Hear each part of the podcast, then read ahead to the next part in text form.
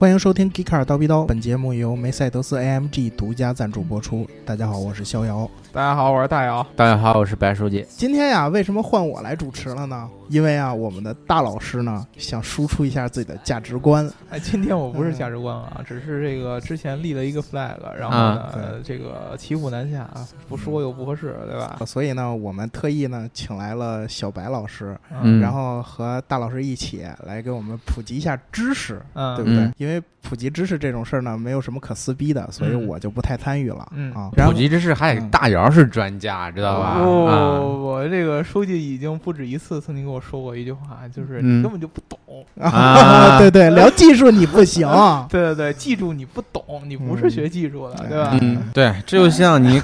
这就像你搞互联网的，你去造车啊啊啊，不懂 人就不懂。门槛儿，知道吗？对对对壁垒，这么多年壁垒在哪里？对对知道吗？对，嗯书记正儿八经这个汽车这个学院派出来的，对吧？嗯对其实我也只懂皮毛。懂皮毛也是跟我这种完全不懂的，对吧？嗯文科出身的这样的，相比来说嗯还是有很大很大很大的这个差距的，对嗯吧？嗯对，嗯，所以说这次我说的同时呢，一定要请书记来。这个书记一旦有觉得我说的不对的地方了，随时插入，好吧立？刻 diss 他，对，嗯，随时插入。这个 diss 是不好的。我现在发现一个问题，就是中国咱们中国呢，开始输出价值观。哎，又开始输出价值观。好，我们洗耳恭听。很少有 freestyle，但是 diss 就特别特别多。嗯对你知道对吧我看到那个嘻哈的那种各种各种在咱们中国火的，其实都是互相的 diss。嗯这个是，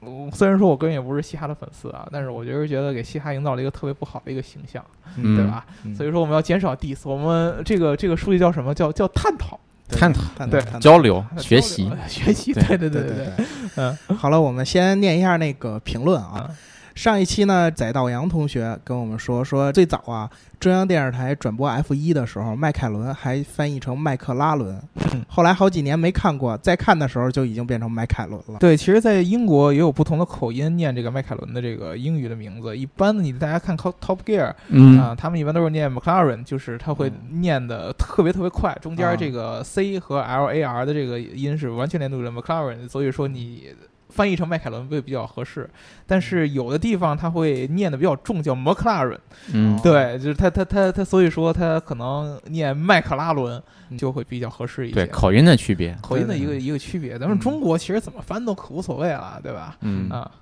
然后那个宝马 M 泼粪门四， 这个应该是我看头像发现 M 四这 Performance 对这对，个这个哥们儿应该是我们的牙膏膏，啊，不知道你为什么把名字改成这个了啊？ 可能换车嗯了，三二八换 M 四了啊对哦对，M 四不一样啊！嗯我觉我觉得现在新款的那个一八款的 M 四特别特别帅，对真的对嗯，然后那个他说，二零一六年，本田公司为迈凯伦 F 一车队提供了一款 GP 二引擎，嗯直接把头哥变成了段子手了。嗯另外呢，我们美国人跟你们的玩法不一样啊。啊，嗯，这个上一期我们说过了哈，啊就是说这个为什么一提到赛车，就是你们英国呀、你们意大利呀，人家美国呢？但是美国确人实重视是点，horsepower，嗯，对对，啊美国人就重视大马力、大后驱，对对吧？？嗯其实这个我们真正这个欧洲的这个赛车呢，跟美国这种比马力呢不是一个概念，对吧？然后这个裸体的加菲猫， 这名字牛逼啊嗯！他说这期互相吹捧过了啊，全程尴尬。逍遥，你的节操呢？对，这个我得说一句啊，就是我一开始真的是冲着 diss 大老师去的，嗯，但是呢，没想到的是，迈凯伦其实和那些英国装逼贩子还有一定的区别。啊，所以呢，在找资料的时候，越看我也觉得，哎，这迈凯伦身上是不是有一点儿这个工程师的特质在里边哎儿？对，然后让我们有一些稍微有一些期待，稍微有一些这个，就是觉得英国人还像模像样的是能造点车。我这么跟你说啊，就是嗯这点儿我必须要输出一些价值观，哎，就是你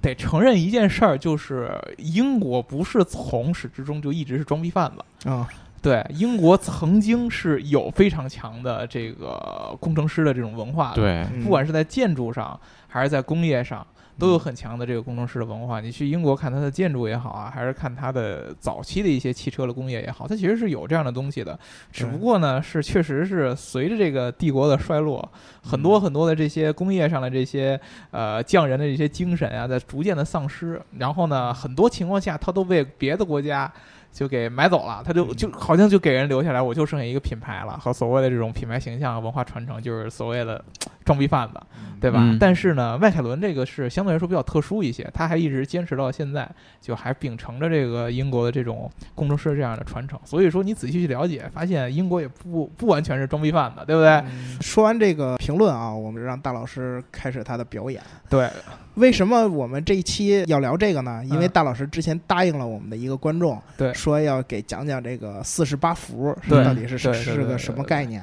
对，之前我们聊这个奥迪嗯 A 八的时候，对就是提到了这个 A 八上面有一个四十八伏的这么一个对嗯应用。然后呢，当时我们的这个评论有里边有一个小伙伴就跟我说，能不能让这个咱们节目给讲一下，具体讲一下这个四十八伏到底是怎么一回事儿、啊？嗯，当时呢，这个第二期念他的评论的时候，这个一口就答应下来了。你就说好，啊，对对，就就就一口就答应下来了。所以说呢，咱们这个说话要算话，嗯对不对对对对，啊，现在就剩三个大老爷们儿，我们说话要算话。所以说呢，我们嗯这一期就跟大家讲一下这个四十八伏到底是怎么应用。这个我所储备的知识也是有限，对嗯，吧？所以说，请来书记，就是书记如一旦觉得我在这个随时插入啊，对说的地哎方有特别不合理的、不符合这个工程知识的这方面、嗯不符合这个电力学原理的时候，就直接插入啊。嗯，所以说，大家不要对我的知识产出有任何的幻想，就是我其实是什么都不懂的。对，吧当然观众有发现有什么错的话，可以直接 diss 他，啊对吧可以直接呃对对 diss 对他对，对啊评论里边直接骂，没问题对对，对我绝对给你剪进来。对，首先嗯跟大家说一下这个四十八伏是什么一个概念呢？就是咱们车里边的一些用电系统的电压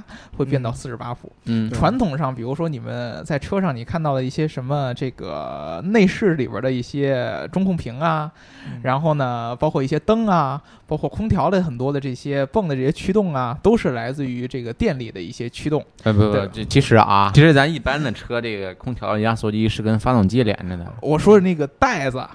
啊，嗯啊，有一些是不是也也是跟电驱动的呢？对对对，呃，不一定是， 一定但是是空调一般来说是由发动机驱动的，一般来说是由发动机对的，就是传统的一般的车，但是有很多的启停是要对由对电对力驱动的，对不对对所以说空调间接的和启停要连接在一起，嗯，嗯嗯因为发动机一不转，空调就转不了了。对，然后启停又跟电力是连接在一起的，所以说其实受这个整个受电力影响的东西是非常非常多的。之前我们的这个车上的这个电压是十二伏，对嗯对，而且这个十二伏持续了非常非常的时长的时间。很多年啊，好几嗯十年、啊！为什么一直要持续这个十二伏呢？就是因为我们刚才说的各种各样的之前的这个零配件儿啊，各种各样车上的这些零、嗯这个组件。用电的地方都是适配这个十二伏的这个电压的这对个系统和规格来制作的。那么它是一个非常非常完整的一条产业链，对然后整个车辆的这个电子架构呢，也都是按照这个十二伏的东西来的。这对就像给你举个例子，就是我们国家的家用的电压是二百二，对，然后呢，你像有美国就是一百一，一百一啊，的，它的这个不同的呃这个电器，它的适配就会有问题。你有的有的美国你买了一个这个，比如说你海淘了一个什么电子产品，什么音响之类的，你放到中国直接插是不行的，你必须得再买一个变压器哎对啊对，类似于这样，它是一个有一个很高的一个成本的。那么之前在汽车行业内，大家已经用了这个十二伏的这么一个呃电电压的一个规格，也用了这么多年，整个的这个行业的这个各种各样的零配件儿，比如说我们之前跟大家说过，各种各样的零配件儿其实都不是一个厂商做的，有各种各样的嗯供应商。对，它都做十二伏的这一个规划，这个成本已经很低了啊，然后这个供应链也很成熟了。那么现在有人说，哎，行业有一个趋势，说要把这个十二伏换成四十八伏，或者说往上增加到四十八伏。，对那么这个其实是要对整个的这么行业规格的这么一个变化。为什么要这么做啊？其实本质上就是说，每一年嗯，这个政策和这个用户的呼声都在嗯说，这个要把这个油耗降低对，啊，因为环保的各种各样的原因。主要是二氧化碳的排放要对降低啊，排放和油耗这种各种各种的降低。那么其实最直接的这个降低的压力的这个对象就是汽车行业的这些大佬、这些造车的人。嗯啊传统我做这个内燃机车，我已经把它的技术基本上。能压榨的东西都压榨出来了，我还是满满足不了的你那个油耗的那个要求，对吧？嗯那现在我说强的这个混动的车型，比如说我们之前说的丰田的这个混动，之前有聊过啊。对就丰田虽然说嗯积累特别特别早了，但是它特别鸡的地方，它把它的这个它的这个混动的方法给专利掉了，嗯对吧？别人一般都用不了它的这个行星齿轮的这么一种混动的这种方式。嗯？所以以说呢，它的虽然说现在成本做的足够低了，但是其他车企没办法，尤其是德国的这些车企啊，对，德国车企在混动上其实相对来说跟日本的车企来比还是要。相对来说还是要落后一点的。但是对德国在内燃机上非常非常强的，那么他们其实就想到，尤其是在什么作弊啊什么的方面，很有一套。嗯是对是吧是是啊，是然后包说括起说柴得对油这方面也是，德国也对是的很有一套的。所以说，他们要想一个方法，如何用一个相对来说比较好的解决方案，把我擅长的这个内燃机车的这样的技术，然后把它的油耗给降下来。嗯对现在呢，你这个每一年的这个欧盟的这个法规，包括美国的法规，包括咱们中国的这个法规，都对这嗯个油耗的排量要求越来越低，越来越低，越来越对低。那么越来越没有退路啊！一看到，哎呦。必须要做这个变化了，所以说各大的这个有以德国的这个供应商和车企为主，你像奔驰嗯啊、宝马啊、奥迪啊、啊这个大众啊啊，包括我们之前说的我供应商博士、啊、大陆博士啊啊，都大陆开始去研发这个四十八伏的这个系统。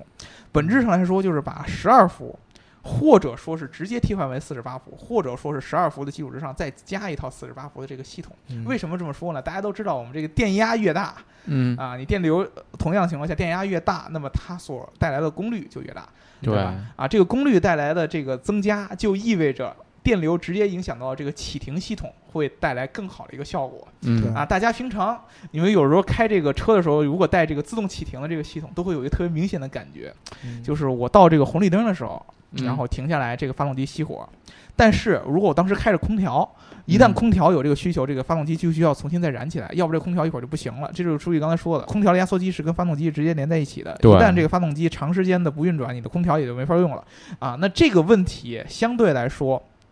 在四十八伏上面。就会有更好的一个解决。第一个就是说，四十八伏在这个提高了更大的电力，它有可能有一种解决方案，就是让空调的这个压缩机用电力来驱动；还有一个可能嗯就是自动启停的系统在四十八伏上面会有一个更好的一个这样的一个启动的这么一个机制，它的反应会比我们是现在的这个自动启停更加灵敏。我们现在自嗯自动启停其实有特别明显的，就是你特别特别明显的感觉到这个发动机一冷一熄火冷的，啊然后启动，熄对火启动，就那种对对迟滞的感觉特别特别明显。它其实是很难保证让你感觉哎呦特别特别自然的确这实个发是动机。有的时候啊开车都启停想直接把这个发动机启对停对对给对，关对掉，你会觉得特别特别的懊恼，这对这是怎么回事？一会儿噔就起来了，一会儿嗯嘣就下去了，噔就起来，嘣就下去了。 对，这个特别特别懊恼的一件事儿，所以说给人的体验其实并不是特别好。嗯这个原因并不是因为它的技术不行，而是确实是十二伏的这个电压对它的这个整个发动机启停的这么一样的功率输出是不够的，它无法做到那么那么那么的平顺，对对吧？现在这个四十八伏的这个出来以后，我们之前举的这个奥迪 A 八的这个例子。嗯就是它可以做到在一百六十公里每小时的这个时速之内，都可以用这个发动机熄灭的情况下去来去，相当于是滑行和巡空航，档滑行是吧？对对空档滑行。那么也就在你比如说在高速路上啊，你提前你想要，比如说你在一个高速行驶，还有前面有一个收费站之类的，嗯你很早的时候这发动机就可以熄灭。然后你去减速，然后一直嗯一直滑滑滑滑到前面，然后自然而然就停下来。然后这段时间内，你的空调啊什么的，其实都是可以保证正常工作的。嗯这个车里边就只有发动机是停着的，其他电力系统都是在的。嗯这个就是四十八伏带来一个非常非常大的一个一个提升。同样的，这个四十八伏可以进一步的降低我们之前说的油耗的问题。对对啊，这个更好的这个自动启停的这样的一个效果，就意味着我们在平常城市拥堵的时候，嗯或者说我等这些各种红绿灯的时候，嗯啊，我的车就可以进一步减少在发动机空转时期的这样的一个油耗，嗯对吧？那既然好多人说你们四十八伏的这个技术说了这么多优点，对吧？你又可以降低油耗啊，然后呢又可以让你整个自动启停更加平顺，为什么之前很多的时候不用？有两个嗯原因，一个就是说，其实四十八伏是处于一个，就我们之前说了混动是对燃油车和纯电之间的一个过渡，对对四十八伏呢，你可以把它理解为呃燃油车到混动车的过渡，啊，对，可以这么理解啊这个嗯这个就是四十八伏，从某种程度上也算混动，它算弱混。弱混啊，但是丰田那样的，你像普锐斯啊，包括雷强凌混那样强混，就非常厉害的一种混动技术嗯。那么它之间又是一个变化，为什么呢？就是因为你们知道，其实这个真正如果说把这个呃电能当做这个汽车的直接的动力输出的话，它所要的电压是要比四十八伏要高对好几倍、好几倍，嗯是要绝上对百的伏的。嗯对，你像特斯拉那个有好几百伏的，它要有一个单独的一套电控系统来控制它。那么对如果说用它的这套电力系统，呃，通过变压的方式来、嗯来控制这个整个车辆电子系统的话，它的这个效率是根本就不需要你在在四十八伏这儿下下那么多精力的。四十八伏更适合的还是这种内燃机车，相对来说的一个弱混的一个系统。那么也就是说，现在这些还觉得内燃机有很大。上升空间的车企会嗯选择花很大精力在四在这个四十八伏上边，哎，那我这儿就想问一个问题了，嗯，咱们之前聊过一期这个二零三零年、四零年、五零年这是事儿吧？啊，那这个咱们现在所说的四十八伏，嗯算是符合这个政策还是不符合呢？四十八伏其实，在某种程度上，如果说你只把油耗看进来的话，嗯四十八伏其实是在低成本下，目前来说对内燃机车降低油耗的一个特别好的一个补充。啊，因为四十八伏相对来说，它的现在的实现成本就是一旦各大各大供应商进来都开始做的话，它的成本要比一般的混动是要低得多的。你对不能拿它跟丰田的混动比，嗯丰田人家做了这么多年的混动了嗯，它才有可能把成本压到这么低，而且只有它可以把混动的成本压到这么低。嗯，你任何一个其他的车企，不管是我们之前说的混动会对这个车整个的空间造成很大的影响，嗯还是这个成本的进一步上升，对，现在的混动都没法直接怎么说呢？跟这个内燃机车完全处在同一个平行线上去去竞争的对。但是四对十八伏相对来说，它的成本要低的很多。首先，你从结构上来说，你原来的那一套十二伏的那个系统是可以保留的，对，嗯，就是你比如说我有的组件儿我没法用四十八伏的新的组件儿，比如说车灯这些东西，我要保留原来十二伏的这个规格是没有问题的，我只需要在车里边加一个变压器。啊，把嗯我原来这个四十八伏的东西变成十二伏的，它是其实可以完全结合在一起的，就是这部分拿四十八伏驱动，那部分拿十二伏来驱动，这是就完是全对没问原来题的车的改动不是很大。，对对车的改动嗯不是很大，而且它的对空间要比真正的强混要省得多得多。那强肯混定的的这个电机啊、电池啊，跟四十八伏其实就是一个蓄电池，对啊，嗯它的空间要省的要多得多得多。所以说，你看 A 八上面它其实呃配的都是三升。三点零以上的这个这个汽油机、呃这个嗯柴油机，各种各样的，它根本就不是我们传统意义上的那种混动的那样的一个搭配。那也就是说，如果到了二零三零年或嗯者是四零年的时候，禁止纯内燃机车再开了，嗯那我们这个四十八伏算是一个解决方案。其实对吧我觉得到那一会儿，很有可能这个强混就已经非常非常非常普及了，因为我可以这么跟你说，就是四十八伏往上是有门槛儿的嗯，啊，因为嗯一般我们这个用户人能用到这个安全电压是五十伏左右，嗯，对吧就？是我觉我我记得是三十六伏啊，不是，有的是呃，有的真正规定是五十伏，我啊们真啊你正那 个你你电阻大点儿，好吧？呃，嗯因为再往五十伏上就会出现这样的这样的，就是超过了你之前说的三十六伏，会有一个电弧的出现。对嗯对 对，这个电弧的出现，其实在四十八伏已经有了，但是如果你再超过五十伏的话，它对整个这个车辆的这个电子的稳定性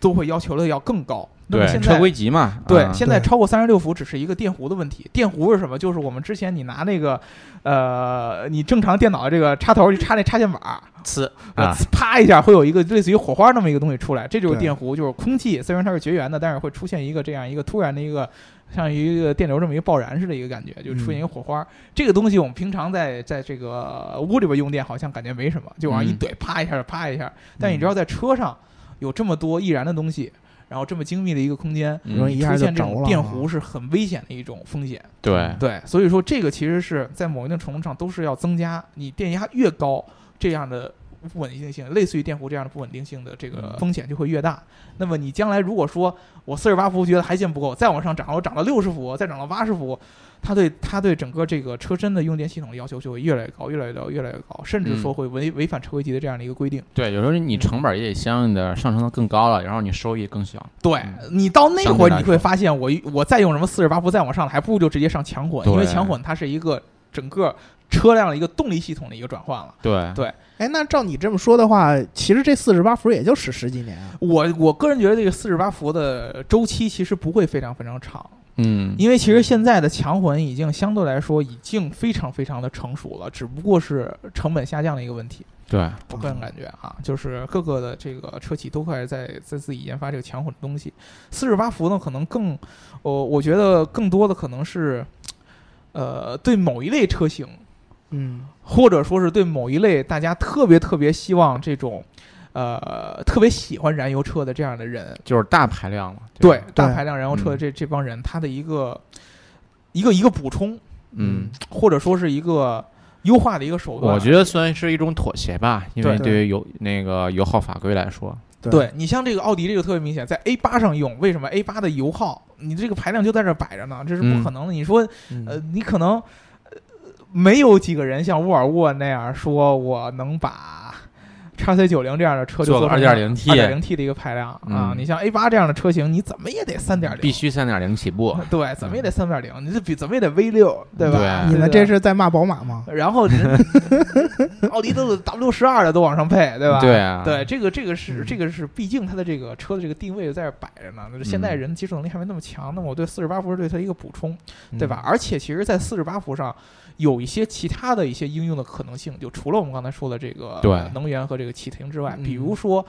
我们之前说的涡轮增压，对，嗯，电子特涡别轮上明显可以的用。其实奥迪在这个 A 八之前，在它这个 SQ 七上就用过这个四十八伏的系统。对，当嗯时用的是一个电子涡轮的一个装置嗯啊啊，这个装置是什么呢？我们之前跟大家聊过，我们正常的一般的这个涡轮增压系统是要在发动机在一定转速之后，由于尾气的这样的这个废气的排放对带动涡轮，然后来增压。所以说你在刚开始发动机在低转呃低转速的情况下，它总有一会儿那个涡轮的迟滞，就是涡轮感觉嗯没什么用对，啊，是因为这样的一个天生的这么一个机械的原理。嗯那么现在如果说我把它换成一个四十八伏才能够驱动的一个电子增压，因为十二伏是带不动的。嗯啊，四十八伏能带动一个电子增压的话，它就完全可以解决掉发动机在低转速情况下这个涡轮功率不够的这么一个问题。对，对那么你以后这个涡轮就再也不会有这样特别特别为大家所诟病的迟滞的感觉想了什么时候增压什么时候啊增什压，么时候增压就可以对，嗯，啊。这些其他的电子驱动的助力系统。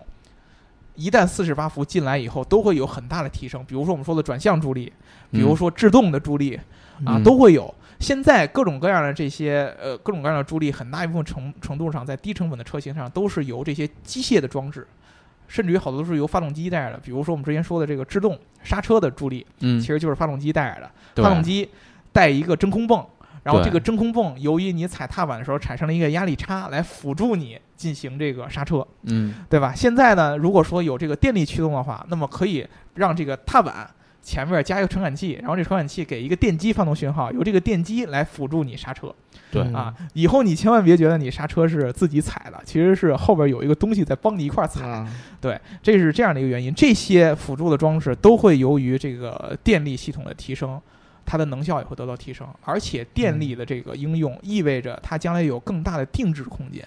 嗯，就我们之嗯前其实、呃跟大家聊过那个康尼科尼塞格的那个 Free Valve 那个技术，嗯，就是当时把凸轮轴用一个电子的一套系统来替代，嗯，那么你就可以凸轮轴原先有一个非常非常非常固定的一个机械化的一个运转的嗯模式、啊，那么当你把它换成一个电子的时候呢，它就可以按照你所想要的一个运转的这么一个时间轴来控制来气门的开闭。啊，它有虽一然个这项技术还很 遥远，对对对对对，但是嗯从理论上它是。它是，就是你不这么做的话，你永远无法定制，永嗯无法要按照，嗯永远要按照凸轮轴的这种机械的这种运转流程来去做的。但是你一旦把它变成电子化的东西之后，你可以用软件，用其他这种方式来，呃，对它进行一个定制化，这个是可能性非常非常大的。也就是说，车企其实在研发这些技术当中，他们会有一些更长远的考虑，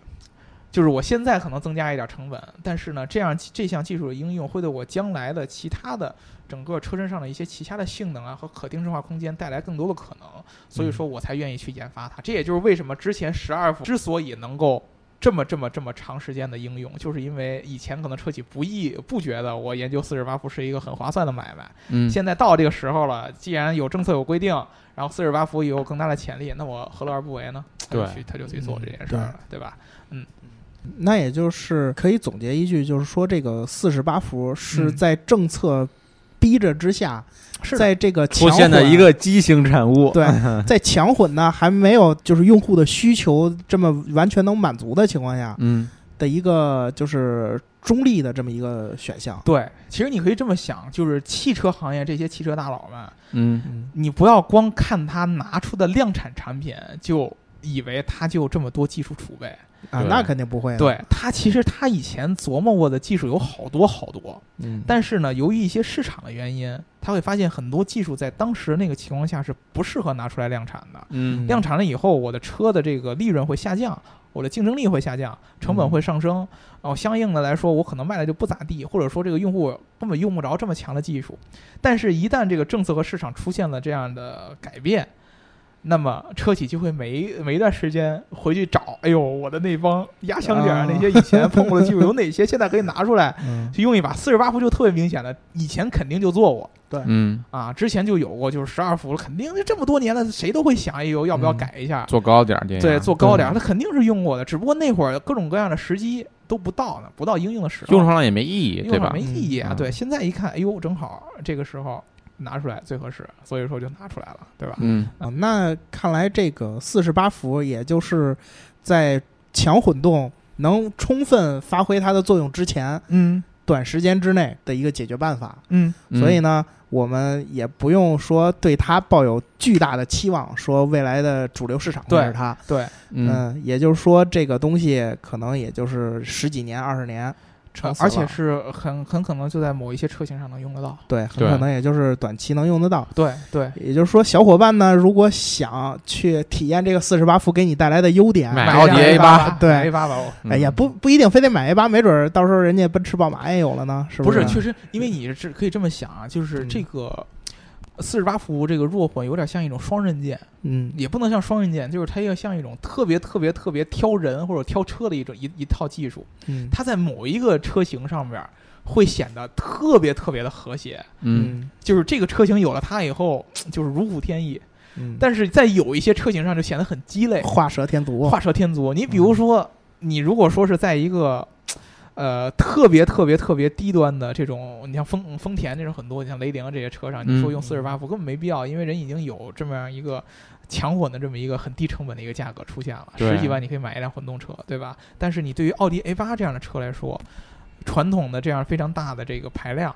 然后呢又要有这么大的这个各种各样车内的一些电子产品的这样的一个输出，你看它嗯奥迪那个 A 八上面有那么多屏，它要加上对转向啊，要有这样的电子涡轮这种各种各样的这个驾驶辅助的嗯，东西来呈现。那么四十八伏对它就是一个非常好的一个补充。对嗯对，啊，所以说四十八伏就算将来有可能在市场中留下一席之地，我觉得也是高指端定的车某一些车型上嗯面会有。对对高端车、高电子辅助，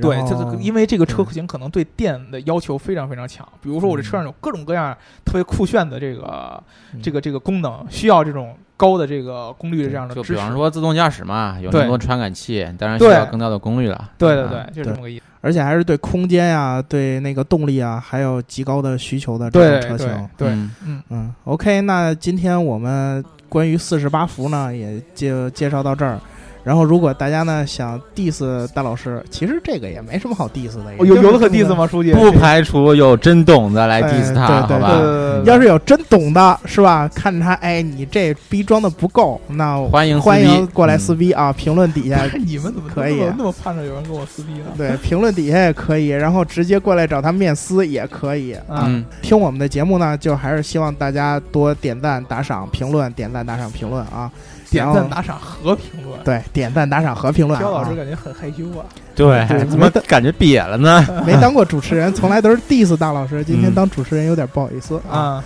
好了，那今天我们的节目就到这里了，啊！再见拜拜拜拜。拜拜。